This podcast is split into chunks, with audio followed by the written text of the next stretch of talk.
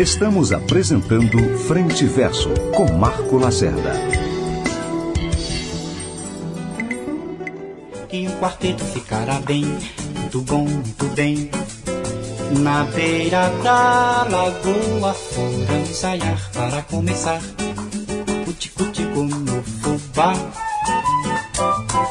A voz do pato era mesmo desacato. Jogo de cena com. Voltamos para mais um dedo de prosa com Regina Reda. Que diferença você vê entre bem-estar animal e direitos animais? Os direitos animais, como eu falei, são contra o uso dos animais. Ponto final. Não se usa animal. Já o bem-estar animal é uma posição a favor do uso dos animais, mas que só se preocupa com o modo como eles são tratados durante o uso. Inclusive, esse termo bem-estar animal tinha que ser entre aspas, porque é mal-estar animal. Porque quando você vai ver as pessoas usando os animais, aquilo envolve um mínimo de tortura.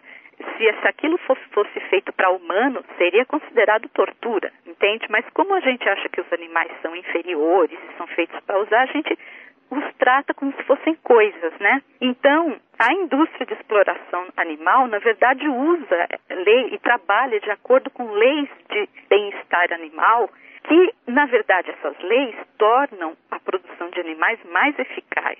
Então, não é, a gente escuta falar bem-estar animal, acha que a indústria que está usando os animais dentro de uma de um certo nível de bem-estar, cuidando bem deles, mas não. Na verdade, o que significa é que essas leis de bem-estar é, garantem que os animais sejam bem tratados nas fazendas, nos matadouros, laboratórios, etc., para tornar a, a, produção mais eficiente, para tornar o uso dos animais mais eficiente e, para o pro proprietário ter mais lucro. Então, nós que somos preocupados com os animais, quando vier alguma campanha pelo bem-estar animal, vamos tirar o animal de uma jaula de 5 centímetros para colocar numa jaula de 5,5 centímetros. Não, não vamos perder tempo com isso. Quem estiver preocupado com os animais precisa ser vegan e falar para as outras pessoas serem veganas. Vamos parar de usar os animais. É o único meio de evitar que os animais sejam torturados e mortos. Nessa polêmica toda, Regina, como é que ficam o cachorro, do caso, que é considerado o melhor amigo do homem? A postura dos vegans é adotar os cachorros que estão desamparados sem lar, que já estão vivos. Adotar. Nunca comprar de criador. Nunca, porque animal não é mercadoria. Animal tem valor inerente. Então, adotar os que estão e evitar que eles se reproduzam, porque a chave da coisa é a domesticação, Marco. Quando a gente domestica, a gente domina o ser domesticado. Sabe, quando o homem domesticou a mulher, ele vira dono e manda no processo reprodutivo da mulher. É a mesma coisa a domesticação dos animais. Quando o humano domestica os animais, domestica para usar, né? Domina a, a reprodução dos animais, tal, que é faz o animal ter mais filho para poder continuar explorando, etc. E, e, os animais, eles, eles não têm nada a ver vivendo com os humanos. A gente acha que os, que os cachorros que são maravilhosos com a gente, que eles estão felizes com a gente, não sei o quê, é porque normalmente eles não conhecem a outra vida que eles podiam ter, mas você pode ver que os cachorros e os gatos, quando eles veem uma oportunidade de fugir, de sair correndo, ir para um bosque, eles vão. E se eles acharem as condições legais lá, bacanas, sabe, bicho para comer, sei lá o quê, eles ficam, eles não voltam, eles não querem ficar vivendo no nosso mundo. O mundo do humano não é o mundo do, dos animais. Então, a ideia é não continuar a domesticação de animal nenhum, mas os que já existem, como cachorros e gatos, a gente adota, cuida super bem, não considera nem propriedade, a gente considera irmão, família. A gente considera família. E cuida super bem, não deixa se reproduzir. Pronto, para acabar essa história da domesticação.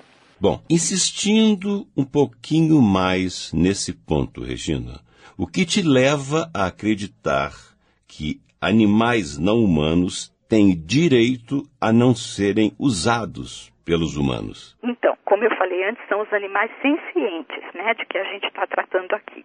Então, os animais capazes de sentir dor e prazer eles, eles têm o direito a não ser usados pelos humanos. Então, quais são esses animais? Como eu já falei, os que a gente usa para comida, roupa, sapato, diversão, pesquisa, todos esses são sencientes. Eles têm direito a não ser usados. Por quê? Eles têm, eles têm prazer, eles têm interesse em não sofrer e não morrer. Essa dor, esse prazer não estão ali à toa. Eles usam aquilo para fugir das coisas que os prejudicam, né? E para procurar as coisas que os favorecem. Então eles têm interesse na própria vida. Eles valorizam a própria vida. Sendo assim, eles têm valor inerente. E quem tem valor inerente não pode ser usado como recurso dos outros. Isso é uma coisa de ética e de lei. Quem tem valor inerente não pode ser usado como, como propriedade. Até uma certa altura, Regina, você procurava ajudar a causa da defesa dos animais através da doação de dinheiro para organizações voltadas para esse fim. Até que você conheceu o advogado Gary Francione, que tinha um pensamento diferente. Ele achava que os defensores dos animais deveriam parar de doar dinheiro para organizações e tornar-se veganos e empregar seu tempo em difundir o veganismo. Como foi sua relação com esse advogado? Você chegou a adotar as teorias dele? Olha, eu conheci as, as, ideias dele pela internet, porque eu recebia uma newsletter comunicando notícias sobre o movimento de defesa animal aqui nos Estados Unidos, e numa dessas newsletters veio a notícia de que tinha saído uma entrevista do Gary Francione falando essas coisas aí que você acabou de dizer. Aí eu fui ler a entrevista né, na internet, achei sensacional. Falei, eu concordo com isso.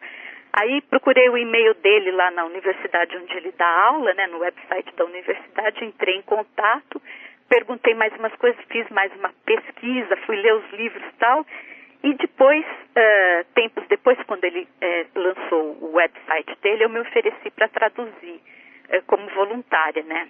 Sem ganhar nada. A gente, todo mundo que está envolvido naquele website dele trabalha como voluntário. É, e eu sou então agora desde 2006 eu sou tradutora autorizada dos, é, dos textos é, online dele.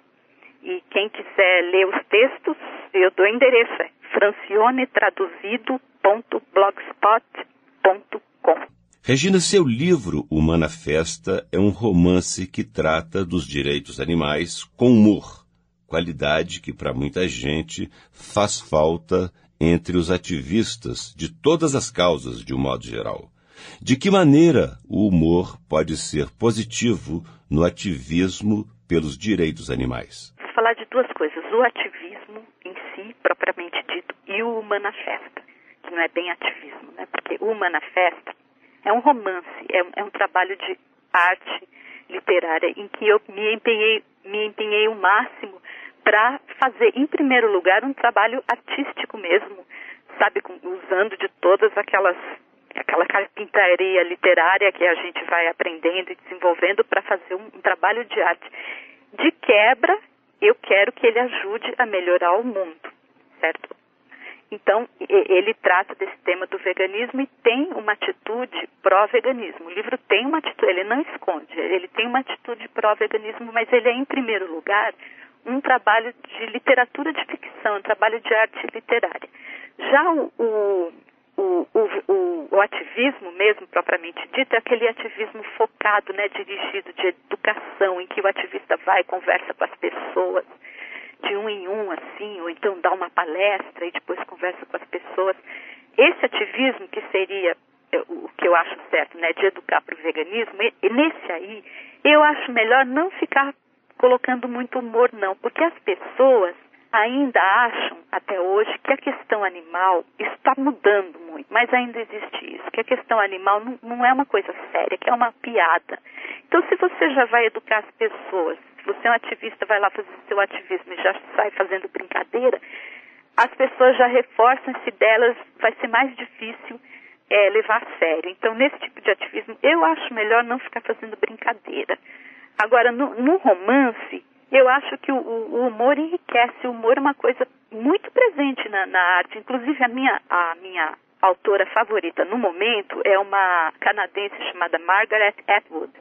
Ela tem uma imaginação fantástica, uma mulher muito premiada, cheia de livros já, uma imaginação fantástica para tratar de temas super sérios e sem abrir mão do, do, do humor sagaz, né, que a gente chama wit wit, aquele humor, aquele, aquela ironia, aquele humor sagaz. Então, é, eu, ela é um ídolo para mim, assim.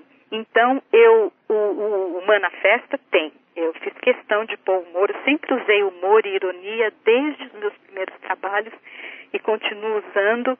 E, e eu, o, o, modo como eu acho que ele funciona no Manifesta é, é em, dois, em duas, é, tendo duas funções, né? Que você perguntou. Então, uma função seria de cativar o leitor, dar prazer, conquistar, e a outra função seria a de provocar o leitor e procurar levá-lo a, a, criticar coisas erradas através do humor. São essas as duas funções que eu acho que, que o humor tem no Humana Festa. Mas não foi fácil, não, viu, trabalhar com humor e ironia, porque o tema é terrível, o tema é seríssimo, a exploração dos animais, e, e eu tive que rebolar ali para fazer aquilo, mas eu eu tô contente, eu tô muito contente com Tá? Talvez no próximo possa ser melhor ainda, se é que vai ter próximo. Mas eu tomei muito cuidado para nunca banalizar a situação dos animais. Seja lá onde for que, que o humor esteja no meu livro, nunca você vai ver que da primeira folha à última, nunca a situação dos animais está banalizada ou sabe, sempre é dada a importância prioritária no livro é isso, é a questão animal. O Manifesta também tem por trás uma trama familiar mostrando pessoas em conflito. Essa foi a forma encontrada por você para tornar a, história mais, palata mais palatável ao leitor? Olha, o livro todo tem. É, eu, eu, eu, expliquei, eu me apliquei ao máximo para dar muito prazer, né? Ao leitor. Eu sempre escrevo atenta ao prazer da leitura. Então, o livro, as pessoas comentam que começam a ler o Manifesto e não conseguem mais largar, de um modo geral, né? Grande maioria das pessoas comenta isso. Então, eu valorizo muito aquela narrativa que prende o leitor e o prazer da leitura. Então, quando eu apresento questões terríveis ou desagradáveis, eu sempre tento dar uma equilibrada com elementos como humor, surpresas ideias inusitadas, metáforas bonitas, narrativa envolvente, etc. Então, quer dizer, ele, ele é todo permeado de humor. Agora, as partes que se passam na fazenda da família Bezerra Leitão, que você perguntou, elas são particularmente cômicas, porque é, eu quis mostrar como as crenças e tradições daquela família são ridículas e também são cômicas porque eu fiz ali bastante uma coisa que eu gosto muito de fazer, que é explorar as relações entre as pessoas, sabe, entre familiares e amigos, as picuinhas, as invejas, ciúmes, intrigas, desaforos e, lógico, amor, afeto, essa coisa toda.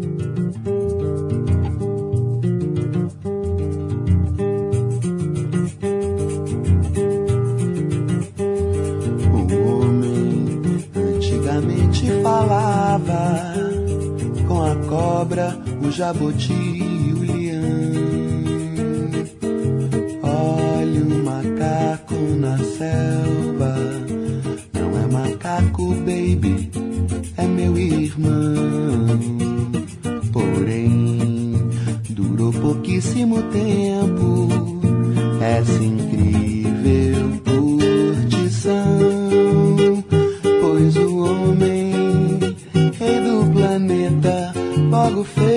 uma careta e começou a sua civilização. Agora já é tarde, ninguém nunca volta jamais. O jeito é tomar um foguete, é comer desse banquete para obter a paz que a gente tinha quando falava com os animais. Que a gente tinha quando falava com os animais. Que a gente tinha quando falava com os animais. O homem, o homem, antigamente falava com a cobra, o jaboti e o leão. Olha o macaco na selva. Não é macaco, baby, é meu irmão. Pouquíssimo tempo essa incrível curtição. Pois o homem, rei do planeta, logo fez sua careta e começou a tal da civilização. Agora já é tarde,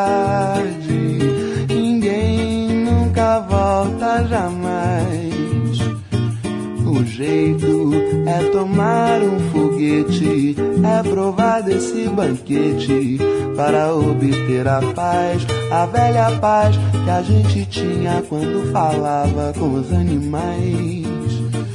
Que a gente tinha quando falava com os animais. Que a gente tinha quando falava com os animais. Boa tarde, dona Preguiça. Ainda tá nessa?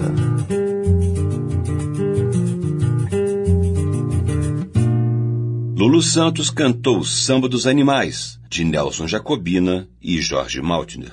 Na sequência, minha convidada fala sobre o desequilíbrio ecológico provocado pelo consumo de animais, uma das bases da economia mundial. Não sai daí. Estamos apresentando Frente Verso com Marco Lacerda.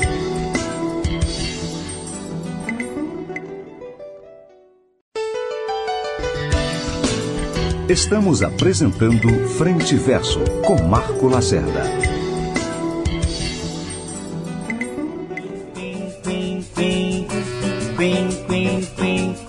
O pato vinha cantando alegremente, quim, quim, quando o marreco sorridente pediu para entrar também no samba, no samba, no samba, o ganso gostou da dupla e fez também, quim, quim, quim, olhou pro cisne e disse assim, vem, vem, que o Regina, o fato de você viver nos Estados Unidos influenciou na criação de o Manifesto? Você não acha que o livro está muito distante da realidade brasileira? Eu sempre gostei de escrever sobre relações entre pessoas de diferentes países, trocas de experiências diferentes. Então, eu continuei fazendo essa, essa, esse gosto aumentou depois que eu mudei aqui para os Estados Unidos, porque aí eu tive a perspectiva de uma pessoa que praticamente tem as duas nacionalidades, na verdade, né? Mas sim, é claro que a- a- me influenciou muito a vida aqui. Então, por exemplo, foi aqui que eu conheci eh, os dois, o, o pensamento né, dos dois eh, teóricos mais importantes das teorias de direitos animais, que são o, o Gary Francione e o Tom Regan, e isso me influenciou muito. E eu moro numa cidade que também me inspirou a escrever, uma das cidades em que se passa o Manifesta. Então, estar nos Estados Unidos me influenciou muito, sim. Agora, a segunda parte da sua pergunta, né, se ele não está muito distante do Brasil, não. A maior parte do livro se passa no Brasil. E eh, se passa numa fazenda que, que eu escrevi inspirada em grande parte em fazendas que eu conheci, que eu visitava quando era criança no Brasil. Então, o livro é super brasileiro. Tem inclusive essa parte toda da, da fazenda, tem aquela linguagem bem brejeira brasileira, caipira, né, que é deliciosa, até certo ponto, né? Eu não sou o Guimarães Rosa que consegue lá transpor exatamente como se falava para o livro, eu, eu meio que faço uma mistura de, da linguagem eh, formal com a linguagem eh, real ali, né? Então, utilizo essa linguagem saborosa e, e, fora isso, eu não sei se você perguntou isso porque acha que talvez o veganismo também esteja longe da realidade brasileira. Se você tivesse pensado isso, eu acho que não. Sabe por quê? Porque o Brasil, olha só, em termos de comida, o Brasil, o prato básico do, do brasileiro é arroz e feijão. Isso é vegan. Se ele colocar ali mais uma couve, uma fruta, que no Brasil tem muita fruta, pronto, ele tem uma, uma refeição super nutritiva. E outra coisa que também que a dieta baseada só em plantas é muito mais econômica do que a que é baseada em carnes e queijo. Carne e queijo é muito caro, então para o brasileiro seria mais econômico ainda. Então eu acho que tem tudo a ver com o Brasil. E a essa altura, eu também acho que já estava na hora de algum romance em português introduzir com, com veemência, né, a ética animal na literatura brasileira, que é o que o Manifesta faz. Porque esse tema da ética animal já é um tema que vem sendo discutido há alguns anos, é quentíssimo no meio intelectual, acadêmico e filosófico da Europa e dos Estados Unidos. Está começando a chegar no Brasil também. As editoras já estão começando a se interessar mais né, por esse tipo de livro. Estava faltando uma, uma obra de ficção. Eu conheço Coetzee, J.M. Coetzee, aquele que ganhou o prêmio Nobel de 2003, ele tem dois ou três livros que falam explicitamente da ética animal. Tem um até que é uma combinação de ensaios com ficção. Então, ele fala, só que ele fala de uma forma muito diferente da que eu falo e com outro ponto de vista. Ele não chega ao ponto de ter essa postura de que os animais não devem ser usados. Não chega a ter essa postura. E no, no meu livro tem essa postura. Então, eu acho que tem tudo a ver com o Brasil esse livro. Mudando de assunto, numa entrevista há algum tempo, você diz que ficou durante um longo período entre a apatia política e o cinismo. Quarenta anos depois das passeatas pelas liberdades democráticas, como você, agora vivendo no exterior, vê o Brasil? Eu acho que são 30, eu estava fazendo as contas, eu acho que não são 40, são 30, 30 e poucos anos de, depois das passeatas. Eu acho que o Brasil finalmente tem um movimento de esquerda influente, né? muito ativo. E, e nos últimos anos, eu, eu, acho que o governo brasileiro tem olhado mais para o interesse dos, da, com Lula, com, começou com o Fernando Henrique, para dizer a verdade. Então, olhando, eles estão olhando para os interesses da grande maioria da população que é pobre. Então, os, os pobres estão mais contentes com a, com a vida que estavam antes. É pouco, é muito pouco, mas já é um começo. E também tem um problema muito grande do Brasil que ainda é, continua sendo um dos países em que a renda, a, a, desigualdade social e econômica é entre as maiores do mundo, né? Ele só na América Latina ele só perde para Bolívia e o Haiti.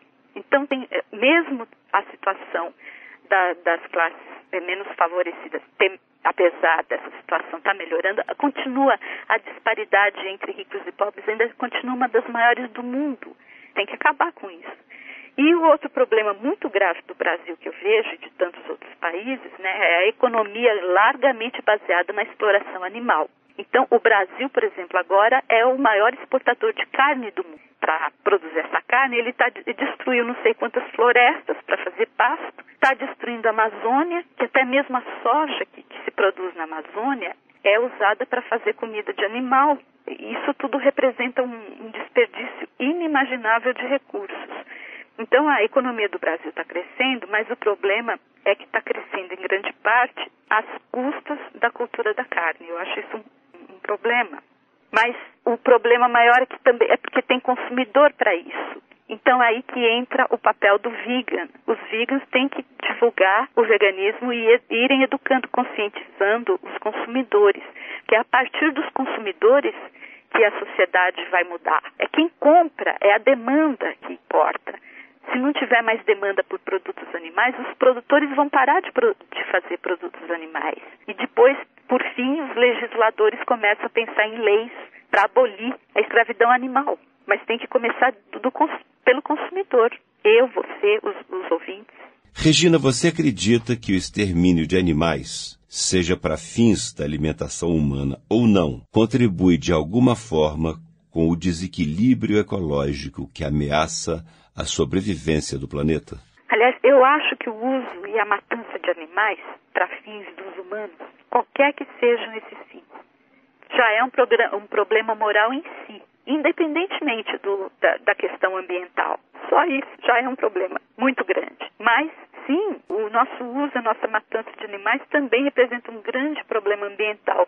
A própria ONU já alertou várias vezes para esse problema da, da é, produção de animais para consumo, né, é, devastando o ambiente. Então, no relatório de quatro meses atrás, a ONU fez um apelo para que as pessoas passem a direcionar sua dieta para o veganismo. Eu vi essa notícia num, num importante jornal inglês, o Guardian, em junho, e a foto da matéria era de uma fazenda no Mato Grosso, no Brasil. Então eu quero, é, já é a ONU que está falando isso, não é mais meia dúzia de natureba, sabe? Já, a coisa já é mais do que oficial. O veganismo é importante, não só em termos morais, é fundamental, não só em termos morais, porque, porque a gente tem que respeitar os animais, mas como também em termos ambientais e de saúde humana. E para terminar, Regina, você acredita que ainda veremos o dia em que todos os animais do mundo deixarão de ser escravizados pelos humanos. Marco, eu não sei se nós veremos o dia em que todos os humanos do mundo deixarão de ser escravizados pelos humanos, que ainda existe muito escravo, né? Mas isso não quer dizer que a escravidão esteja certa, né? Como qualquer outra coisa errada, a gente tem que se posicionar e dizer não lutar e avançar. O veganismo, eu acho o seguinte, a gente tem que ser, não, nem precisa pensar muito no dia de amanhã, a gente tem que fazer a coisa certa já, agora. Então nós estamos vivos agora e nós temos que ser veganos agora. O futuro vai ser o que a